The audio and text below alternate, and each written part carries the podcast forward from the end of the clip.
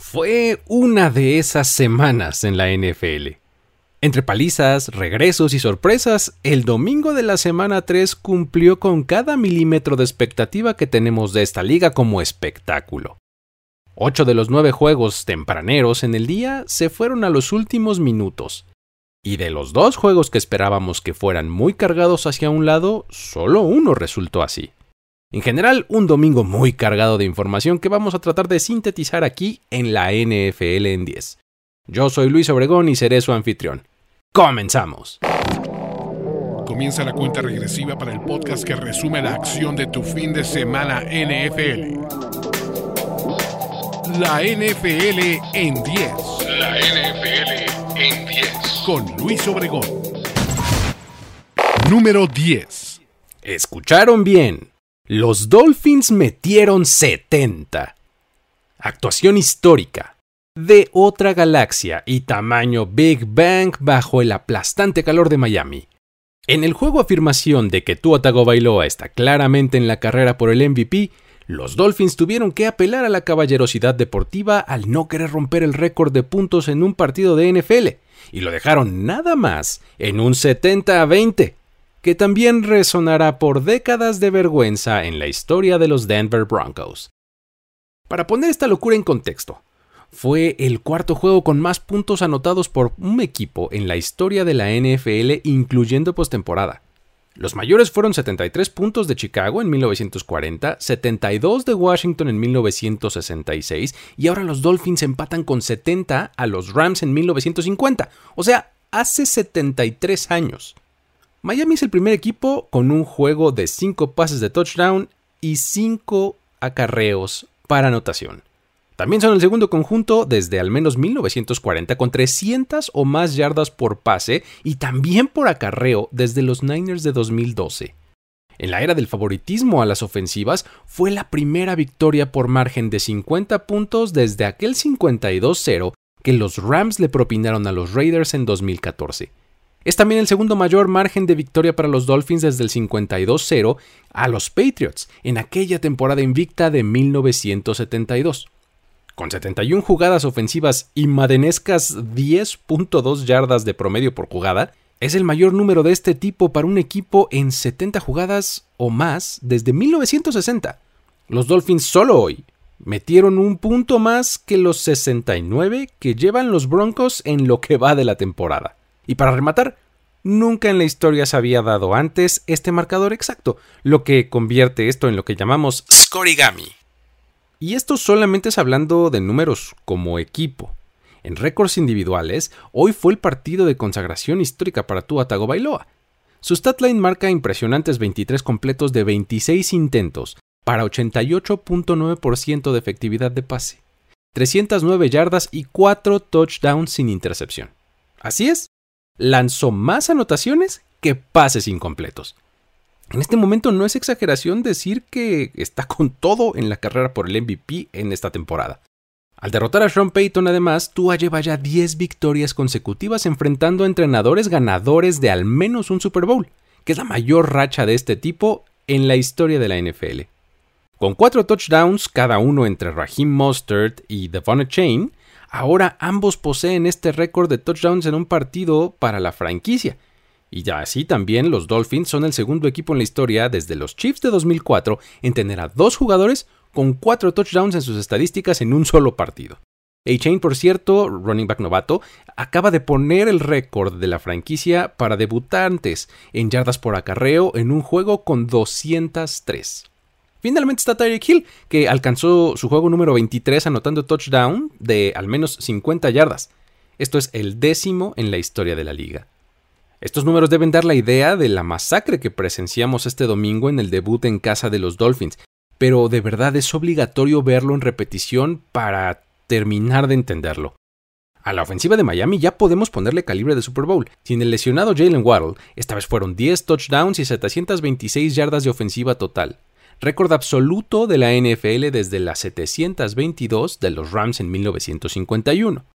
Los Dolphins no tienen fisuras ni por aire ni por tierra. Raheem Mustard está dando la mejor temporada de su carrera y vimos el surgimiento del novato Devon Chain, quien mostró sus dotes de arma ofensiva con velocidad letal y disciplina para ejecutar sus trayectorias. Acumuló 203 yardas por tierra con dos touchdowns y 30 yardas recibiendo para otros dos anotaciones. En los últimos 33 segundos, los Dolphins pudieron intentar un gol de campo de 44 yardas para empatar así el récord absoluto de NFL de puntos. Pero Mike McDaniel mandó al quarterback suplente Mike White a arrodillarse para terminar con el reloj y también con la humillación de Denver. Al respecto, el head coach expresó cero remordimientos de dejar ahí el marcador. Estaré bien sabiendo que tendré cuestionamientos por no tomar los récords de la NFL. Estoy bien con la decisión y el equipo, especialmente los líderes en el vestidor, me apoyaron en eso. Tua dijo por su parte. Esto no se compara con nada que haya visto o donde haya tomado parte. Habla de la resiliencia de nuestro equipo. Estoy orgulloso de la forma en la que continuaron jugando sin levantar el pie del acelerador, y este es el resultado que obtuvimos por ello. Yo, spade a spade, that's a historic victory, okay? And what I want you guys to understand and take from it is it's about our standard, nothing else. Okay? Offensively, you put up some historic numbers today because you didn't give a f- about the scoreboard. Okay? Defense, literally, any time that we shortchanged ourselves, you guys came up with the play and then we piggybacked. We are just getting started. I am so proud of everyone. I want you guys to enjoy it, but keep it in perspective. It is a third win. We care about our standard and our standard only. Hey, y'all, boy. We got to keep building this, man. Hey, fans on three, one, two, three. Woo! Ya habrá tiempo para mencionar la profundidad del hoyo en la que siguen metiéndose los Broncos de Sean Payton, pero dejémoslo en que tienen la oportunidad de ganar el primero de la campaña cuando visiten el próximo domingo a los Bears. Por su parte, los Dolphins se ponen 3-0 en claro dominio no solo de su división, sino casi de la conferencia. Y ahora tendrán a uno de los más atractivos juegos divisionales como visitantes. La próxima semana van contra los Bills, lo cual suena a un espectáculo garantizado. Número 9. Miles Garrett domina en triunfo de los Browns. En un partido completamente dominado por los de Cleveland, el defensive end tomó por asalto a la ofensiva de los Titans con una actuación de 3.5 sacks, que dejó muy claro que, aunque a veces no se le menciona como tal, pertenece a la élite de los jugadores defensivos individuales de esta liga. Su actuación fue redonda, registrando cinco tacleadas, tres de ellas detrás de la línea de golpeo y además golpeó al coreback en cinco ocasiones. Aunque esto es solo lo que refleja el box score, ya que, como suele pasar con los jugadores que presionan al coreback, su labor no simplemente se refleja en estadísticas. En este caso, una vez más Garrett se alineó en diferentes puntos de la frontal y atormentó tanto a linieros ofensivos de los Titans como al quarterback Ryan Tannehill. La diferencia de cómo ha sido utilizado esta temporada en la defensiva al mando de Jim Schwartz con respecto a años anteriores es muy pronunciada, y parece que el coach ha liberado a la bestia. La actuación de Garrett corresponde con la del resto del equipo, que este domingo simplemente fue muy superior a su rival de Tennessee, tanto la defensiva como la ofensiva. Ellos limitaron a Tannehill a con trabajos rebasar las 100 yardas y lo dejaron sin pase de touchdown. Derrick Henry, por su lado, solamente sumó 20 yardas en 11 acarreos, y de Andre Hopkins no llegó ni a las 50 recibiendo.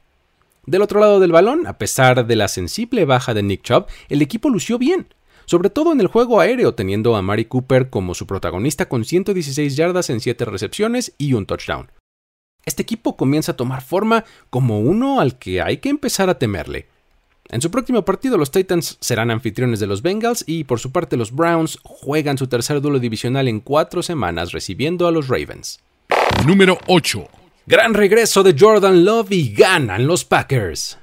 Esta vez a los Packers les tocó estar del lado correcto de un regreso de último cuarto y con bello pase de anotación con 3 minutos por jugar para Romeo Dobbs, los Green Bay Packers se sobrepusieron a una primera mitad de terror y aprovecharon que Derek Carr tuvo que salir lesionado para volver de un 17 a 0 y vencer a los New Orleans Saints, sellando así su undécimo triunfo consecutivo en su primer juego en el Lambeau Field de cada temporada.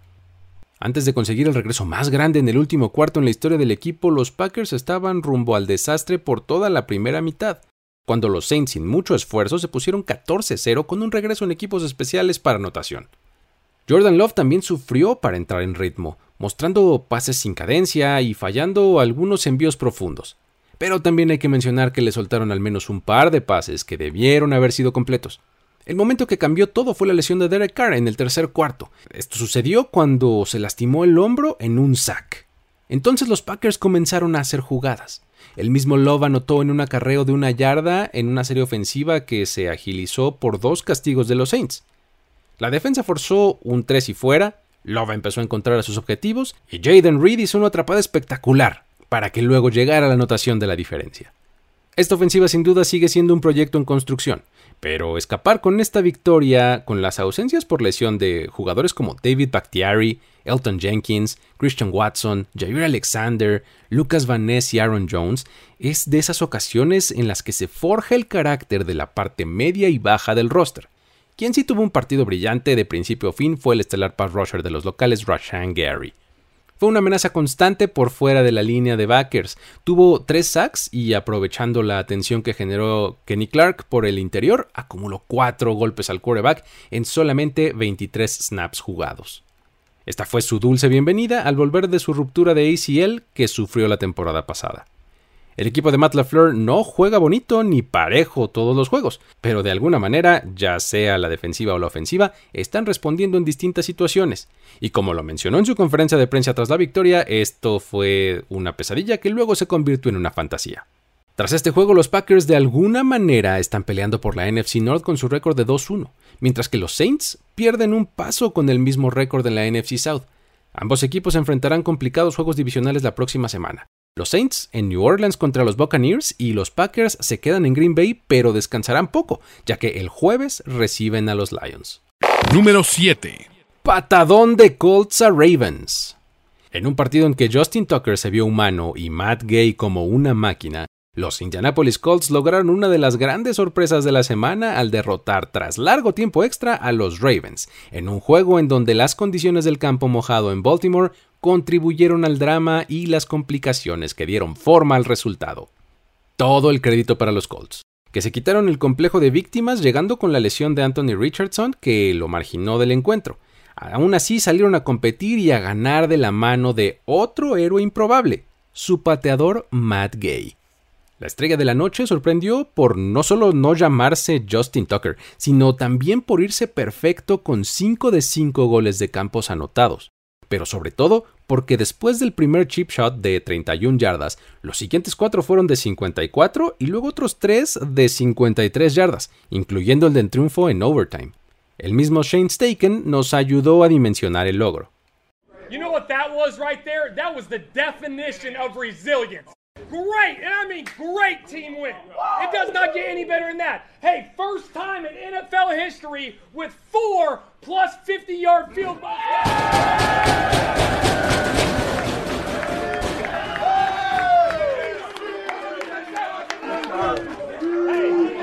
great job by everyone. Enjoy it, but guess what? We're coming home to play the Rams in our house. Así es. La primera vez que se conectan cuatro goles de campo de más de 50 yardas en un partido.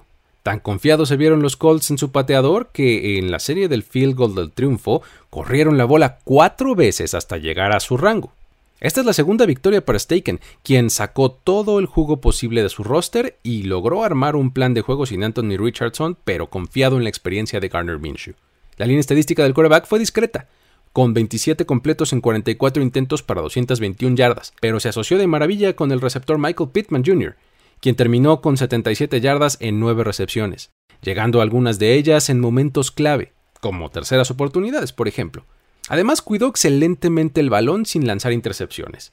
Esto a pesar de que fue azotado cinco veces en sacks por la siempre punzante defensiva de los Ravens.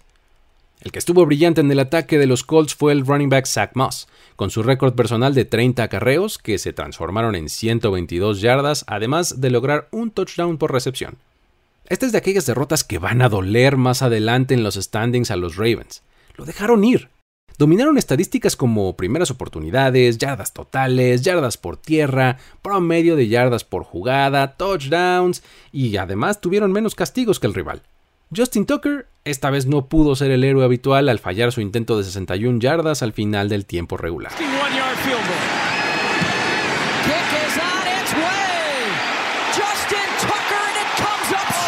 Busquen el video porque es rarísimo ver a este pateador quedarse corto en un intento de esta naturaleza. Ahora, con esto, los Colts se ponen 2-1 y momentáneamente en la cima de la AFC South. ¿Quién los viera? Ahora regresan a casa para recibir a los Rams, mientras que los Ravens se ponen con el mismo récord en una peleadísima AFC North y enfrentarán un partido divisional en Cleveland contra unos cada vez más difícil Cleveland Browns. Número 6. El peso de la localía en Seattle. En un juego que fue más duro de lo que dicen los números finales, una vez más fue el jugador 12, conformado por la afición de los Seahawks, los que marcaron la diferencia, provocando 8 salidas en falso por parte de los Carolina Panthers. Esto combinado con la actuación de Kenneth Walker dio como resultado la victoria 27 a 37 para los Seahawks. El ruido en el estadio fue factor. Por ejemplo, cuando Carolina buscaba acortar las distancias a 9 puntos, a la mitad del último cuarto, desde tercera y cuatro en la yarda 39 de Seattle, los Panthers se llevaron castigos en dos jugadas consecutivas, que volvieron la situación en tercera y 14, y de ahí a patear de despeje. Este tipo de yardaje desperdiciado fue la diferencia en un juego donde los Seahawks fueron obligados a patear cinco goles de campo consecutivos al principio del partido. El mejor nombre propio de este juego fue el running back Kenneth Walker III, quien firmó grandes jugadas y desatoró a la ofensiva de Seattle cuando lo necesitaba por gran parte del encuentro, como aquella atrapada de 36 yardas para avanzar de medio campo a la zona roja en el tercer cuarto, y después anotar él mismo el touchdown de su equipo. Esto hizo que la diferencia pasara de 2 a 9 puntos. El corredor de segundo año terminó con 97 yardas por tierra y 2 touchdowns en 18 acarreos, y 59 yardas aéreas más la segunda mayor cantidad para los Seahawks en este partido y está probando que hace una muy buena mancuerna junto al novato Zach Charbonnet, a quien hay que seguir de cerca. El quarterback Bryce Young no estuvo bajo centro para Carolina en este juego, con lo que una temporada más vimos a Andy Dalton siendo titular en un partido de temporada regular, y una vez más no desmereció en lo absoluto. Claramente no se le puede culpar por la derrota. Se vio bien bajo presión, haciendo algunas jugadas notables por momentos y moviendo su ofensiva cuando era necesario con una presencia en la bolsa que el novato Young todavía está lejos de tener. El problema fue que la ausencia del juego terrestre fue muy clara. Esto obligó a Dalton a lanzar 58 veces, de las cuales completó 34 para 361 yardas y 2 touchdowns. Con todo, Dalton completó el doble de pases de más de 10 yardas solo en esta semana que los que pudo hacer Young en dos partidos. 8 contra 4 para ser precisos. Con esto se demuestra que los Panthers no cuentan con las armas suficientes para ser constantes y menos cuando la defensiva permite 425 yardas, que fue el caso este día. Además de que solo pudieron forzar dos patadas de despeje. Para los Panthers todavía está pendiente su primer triunfo de la campaña, y les toca recibir a los Vikings el próximo domingo mientras que los Seahawks y su 2-1 en la NFC West gozarán un día extra de descanso para visitar en Monday Night Football a los Giants. Los seguidores de Mundo NFL son igual o más valiosos que los de Seattle. Marcan diferencias semana con semana. Estos seguidores están suscritos al feed de este podcast, dan rating de 5 estrellas y escriben un review positivo. Así que si todavía no lo haces, este es el momento para que vayas y lo hagas. Y por supuesto, también hay que ir a seguir las redes sociales de Mundo NFL y las mías para seguir ahí la conversación. A mí me encuentras como arroba el buen Luigi. Con todo esto dicho, vamos a cerrar el conteo. Los relatos y anécdotas de los protagonistas de la liga más raros y extraños están en historias de NFL para decir wow. Miguel Ángeles es y Luis Obregón te esperamos todos los miércoles. Busca historias de NFL para decir wow en tu plataforma de podcast favorita. Número 5. ¿Qué pasó, Cowboys?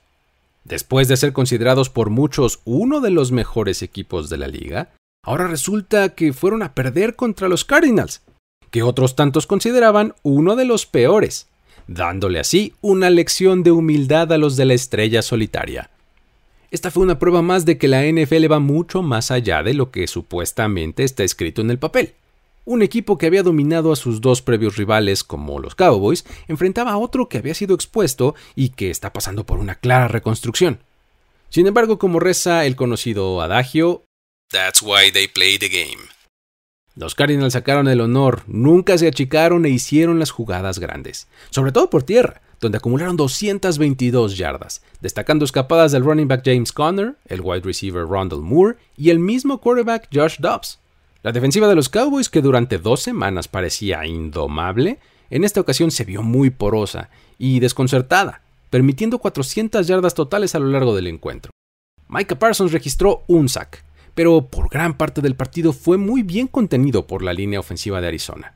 Una de las claves para lograrlo fue correr directo hacia donde él estaba alineado, empleando no solo a sus mejores hombres, sino también sobreponiéndose en número contra él, lo que no le permitía correr libre hacia el balón. El hecho de que los Cardinals construyeran una diferencia de 12 puntos al inicio del segundo cuarto abría la puerta para que el ataque de los Cowboys pisara el acelerador y mostrara su potencial. Sin embargo, nunca lo lograron del todo.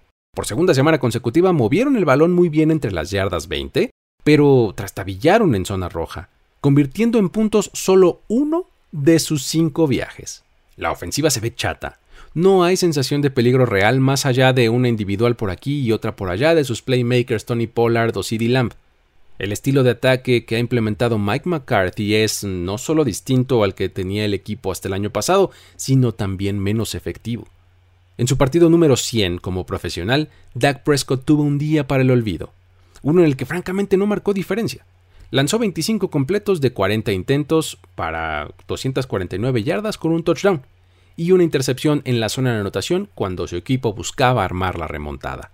Sus 25 pases completos lo colocan como el tercer coreback con más pases completos en sus primeros 100 juegos, solamente detrás de Matthew Stafford y de Derek Carr.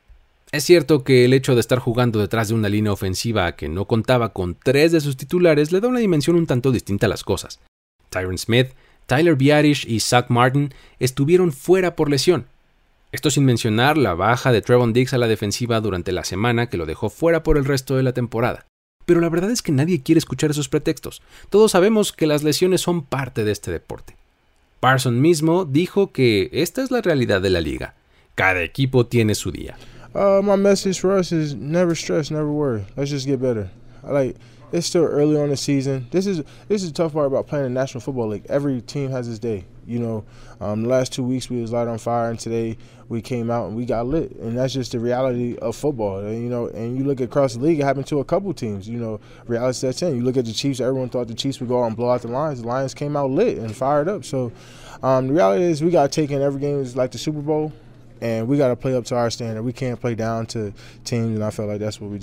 ¿Se le cae la ilusión a los aficionados de los Cowboys con este resultado? ¿Crecen las esperanzas de los aficionados de los Cardinals tras vencer a este rival? La próxima semana para ambos podría ser una buena medida, ya que los Cowboys regresan a casa para enfrentar a los Patriots, un equipo con buena defensiva que pondrá a prueba su ataque. Mientras tanto, los Cardinals ahora tienen duelo divisional contra los 49ers, a quienes visitan en San Francisco, donde buscarán repetir la hazaña de esta semana. Número 4. CJ Stroud enciende a los Texans en primer triunfo. Con todo el toque en sus pases verticales y en campo corto, el pick número 2 global del pasado draft luce cada vez más asentado en la NFL y este domingo logró sorprender a domicilio por marcador de 37 a 17 a los Jaguars, para darle así la primera victoria de la campaña a sus Texans y al head coach de Miko Ryans, en un partido en el que superaron todas las expectativas puestas en el papel. Primero fue un misil de 46 yardas a Tank Dell que quedó en la yarda 1 para que Damian Pierce acarreara por tierra el primer touchdown del día. Después vimos un pase corto exitoso a Brevin Jordan y otro al mismo Dell. Cuando nos dimos cuenta, Houston ya tenía 34 puntos en el marcador a falta de 9 minutos en el último cuarto. Uno de los mejores momentos fue cuando el equipo, por medio del fullback Andrew Beck, se anotó un regreso de kickoff para touchdown, justo cuando los Jaguars jugaban bien y en busca de acercarse en el encuentro.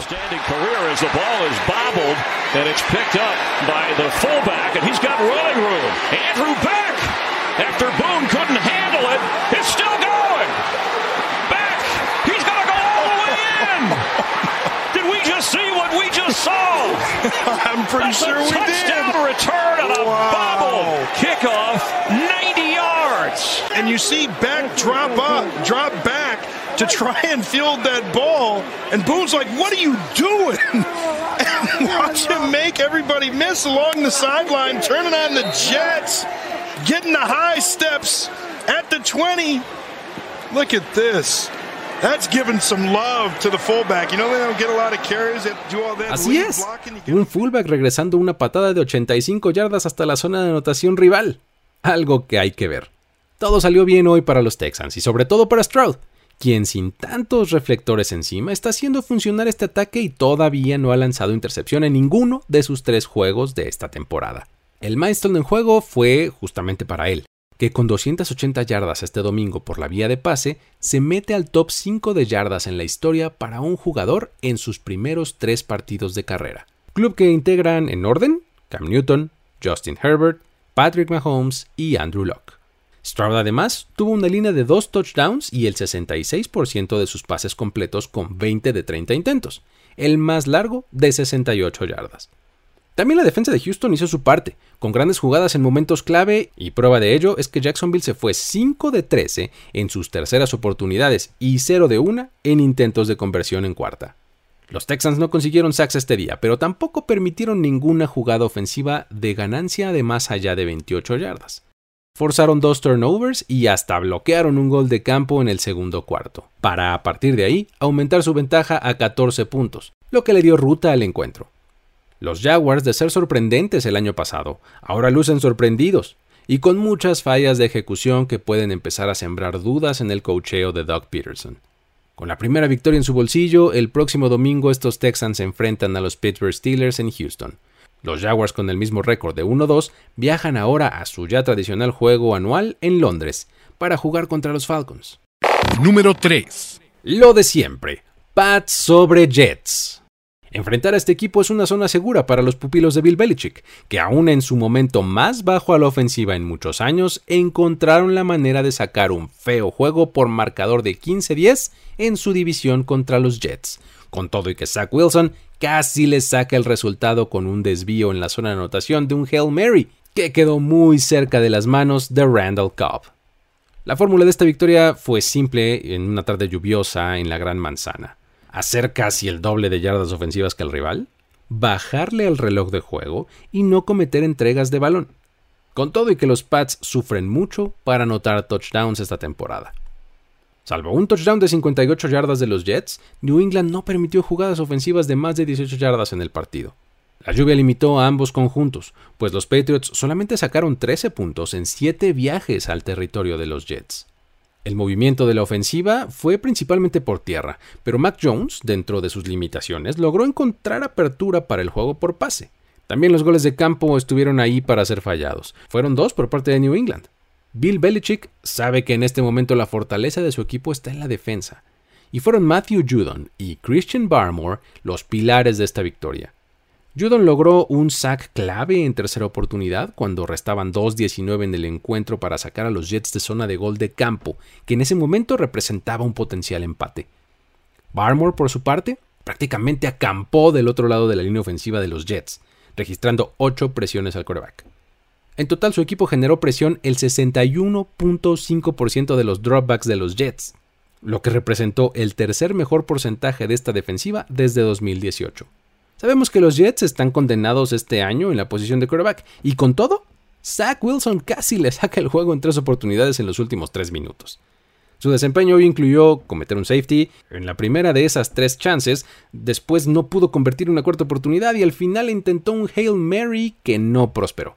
Este quarterback no ha declarado ver fantasmas en la defensiva de New England como en su momento sí lo hizo Sam Darnold, pero ya está 0-5 contra los de Belichick ha sufrido 14 sacks y apenas ha logrado completar el 50% de sus pases contra ellos en lo que va de su carrera. Finalmente los Patriots sacan este divisional para ponerse 1-2, pero no tendrán respiro la próxima semana porque tienen que viajar a enfrentar a los Cowboys que buscarán venganza tras lo que les pasó este domingo.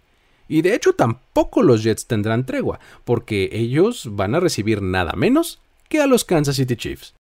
Número 2. Staley regala otro juego, pero sus Chargers lo recuperan. Gane usted. No, no, no, por favor, usted primero. Si las acciones de Chargers y Vikings en esta comedia de errores que trajo la primera W en la temporada para Los Ángeles hubieran hablado, habrían dicho algo así. Finalmente el marcador fue de 28 a 24 gracias a un pase interceptado de Kirk Cousins en la zona de anotación con solo unos segundos en el reloj de juego. Otra vez Brandon Staley mandó una conversión en cuanto a oportunidad fallida que casi le cuesta el juego.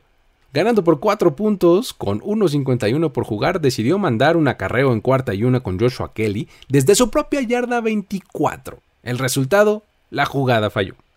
Afortunadamente, para salvar su trabajo, la unidad defensiva de los Chargers aguantó y se robó el balón en la ya mencionada intercepción para darle un respiro a su coach y entregar al equipo su primer triunfo de la temporada. Por supuesto, este coach jamás muestra arrepentimiento por tratar de jugar a las estadísticas avanzadas. Era cuarto down y menos de una yarda por avanzar. Ellos no tenían tiempos fuera y yo creo en esta ofensiva. Creo en nuestra línea, en nuestros tight ends y en nuestro quarterback. Sentí que era una buena jugada para llamarla. Estábamos protegiendo cuatro puntos de ventaja y no tres. Si hubiera sido el caso, hubiera tomado un camino diferente. No pido disculpas por eso. Mientras Staley tenga el asiento de head coach en Los Ángeles, todos sabemos que este siempre será el camino. Y es que hay modelos que respaldan su decisión.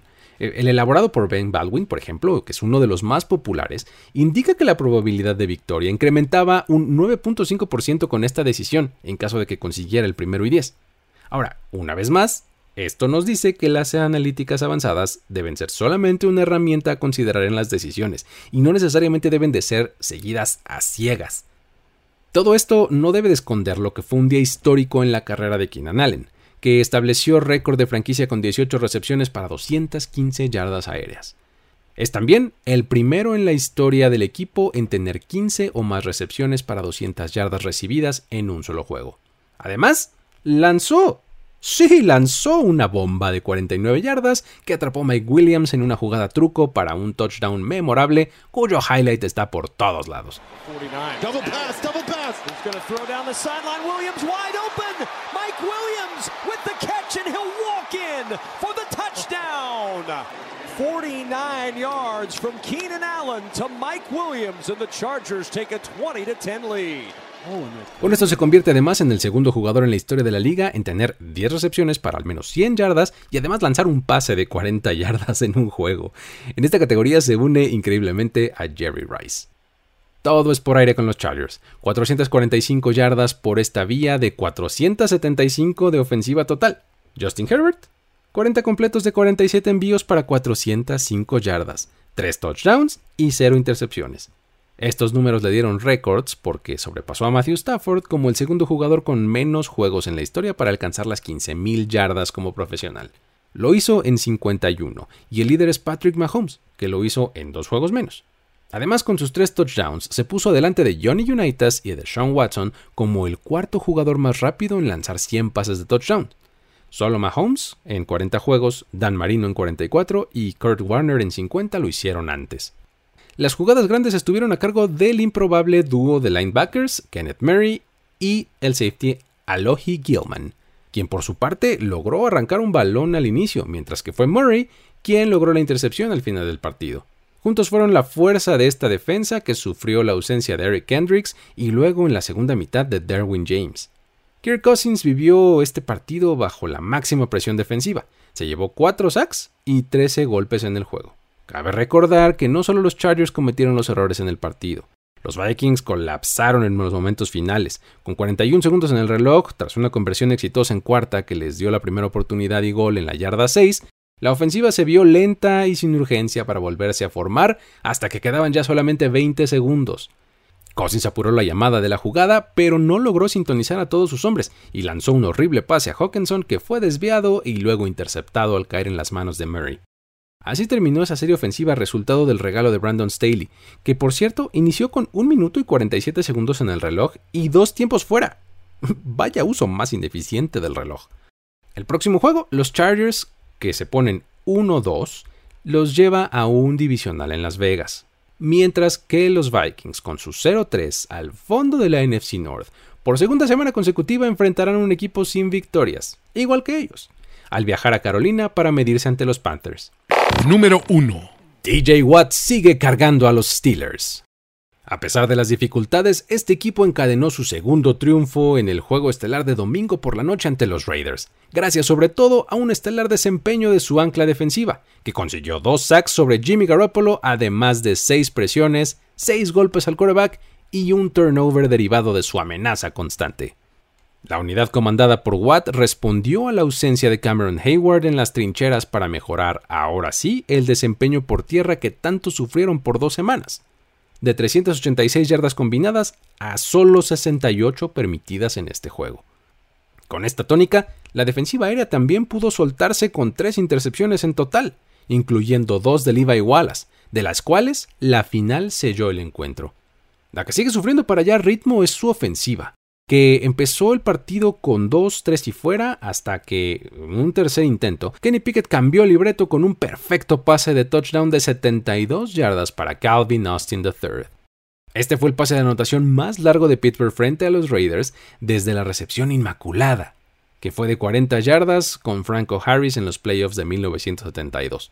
De ahí, los Steelers anotaron en 3 field goals y un touchdown en 4 de sus siguientes 5 posesiones, entre el segundo y el tercer cuarto, que sumadas a la actuación defensiva construyeron el resultado.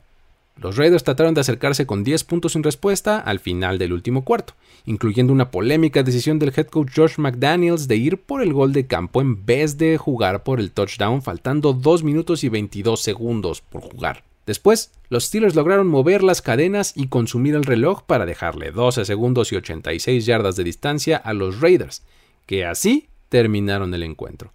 Sobre la decisión del field goal, el entrenador comentó después. Uno trata de hacer un juego de 5 puntos de distancia para tener la oportunidad de ganarlo con un touchdown cuando vuelves a recibir el balón. O también puedes tratar de ir por él de una vez, pero si conviertes tienes que ir por los dos puntos después. Así son las decisiones que hay que tomar. Hicimos un buen trabajo en ponernos en situaciones de tercera oportunidad con la defensiva para regresarnos la posesión, pero nos falló hacer la jugada para sacar a la defensiva del campo no hicimos un buen trabajo en esa parte. Davante Adams sigue respondiendo por Las Vegas y recibió un touchdown de 32 yardas, que significó su undécima anotación en ruta vertical desde que es miembro de los Raiders. Son tres más que cualquier otro jugador desde el año pasado. Además se convirtió en el séptimo jugador en la historia con al menos 30 touchdowns por recepción en juegos de horario estelar empatado con Jason Witten. Y también alcanzó su juego 13 consecutivo de estas características con una anotación. Tras este juego, los Steelers se ponen 2-1 en la pelea por la AFC North y se preparan para recibir a un rival motivado en los Houston Texans. Y los Raiders por su parte se quedan 1-2 en la AFC West y reciben un juego divisional a Los Angeles Chargers. La NFL en 10. Así llegamos al final del conteo de esta semana.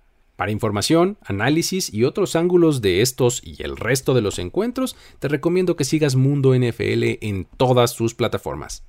Está el sitio web en nfl.com diagonal mundo, están las redes sociales en arroba mundo NFL y por supuesto también está el canal de YouTube.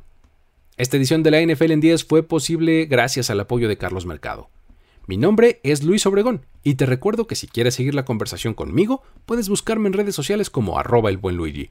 Me despido de una emisión más de la NFL en 10. Hasta la próxima. Ya eres parte de la conversación NFL de esta semana. La NFL en 10. La NFL en 10. Conductor y productor ejecutivo Luis Obregón. Voz en off y diseño de audio Antonio Semperi. Una producción de primero y 10 para NFL. La NFL en 10.